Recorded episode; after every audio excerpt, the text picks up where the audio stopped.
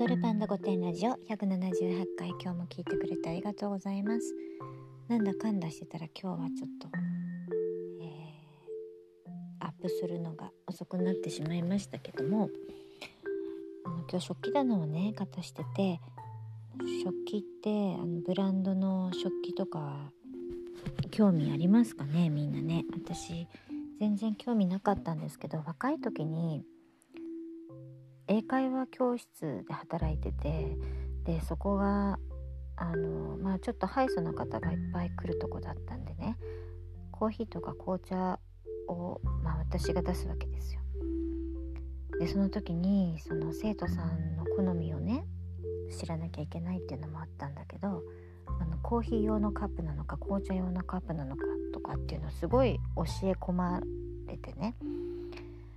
でその時にいろんなその食器のブランドを教わったんですよ。でももう二十歳ぐらいの時だったんでね食器のブランドとか全く興味なかったんで。なんか辛かった辛かったっていうのはね何て言うのかな求められるレベルがちょっと私にとっては高すぎて洋服のこととか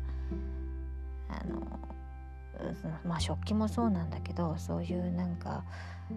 女性としての所作みたいなのをすごいおつぼねみたいなのがいてね。英会話教室なのにね。なんか接待がもうあのなんつうの接客がもう水商売並みのねあの接客をしなきゃいけなかったんですよ。うん、でなんかこう生徒さんの機嫌を取らなきゃいけなくて。でそれであの、まあ、飲み物もそうなんだけどあのファッションっていうのはいくらでも先取りはいいけど遅れるのはダサいのよとかね。あのストッキングと靴のなんかバランスとかあのこういう色の時はこういう靴を履くとかね。なんかいろいろ叩き込まれたわけですよ。お花の生け方とか。今思うとねお茶の出し方からみんな、まあ、花嫁修行みたいな感じでよかったんですけどね。でその時になんかそういうのを教わっちゃうとさ別にそんな二十歳ぐらいの時にさブランドの食器とかいらないじゃない？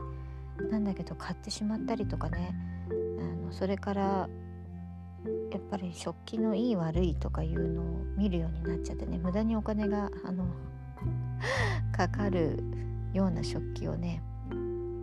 あの持ってますけど実際はもうほらお客さん来なかったらねあの出さないじゃない？ね、今もう全然お客さんを家に入れるなんてこともしないんでねただ飾ってるだけでね今度飾る用の食器とかねそういうのもなんだかんだ言ってじゃあ棚はあの鏡がほら後ろについてるガラスの飾り棚を買ってみたりとかね。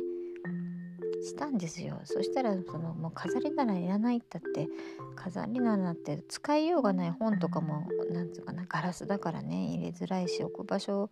嫌だなと思っても捨てたり移動するのにも保証金とかかかるしね。なんとかかんとか結構あのいらないものをいらない年のうちに買ってそんで無駄にするみたいな。そんなんでねいただいたはいいけど捨てられないような家具とかもいっぱいあるんですよ。ということでね今日はね食器を片しててもこのなんかねもったいないから普段に使わないなんて思ってたけどやっぱりまあお皿はお皿なんでねちょっと普段にも使って気分を上げた方がいいのかなうん早くお客様が呼べるようなまず家ね部屋もそうなんだけど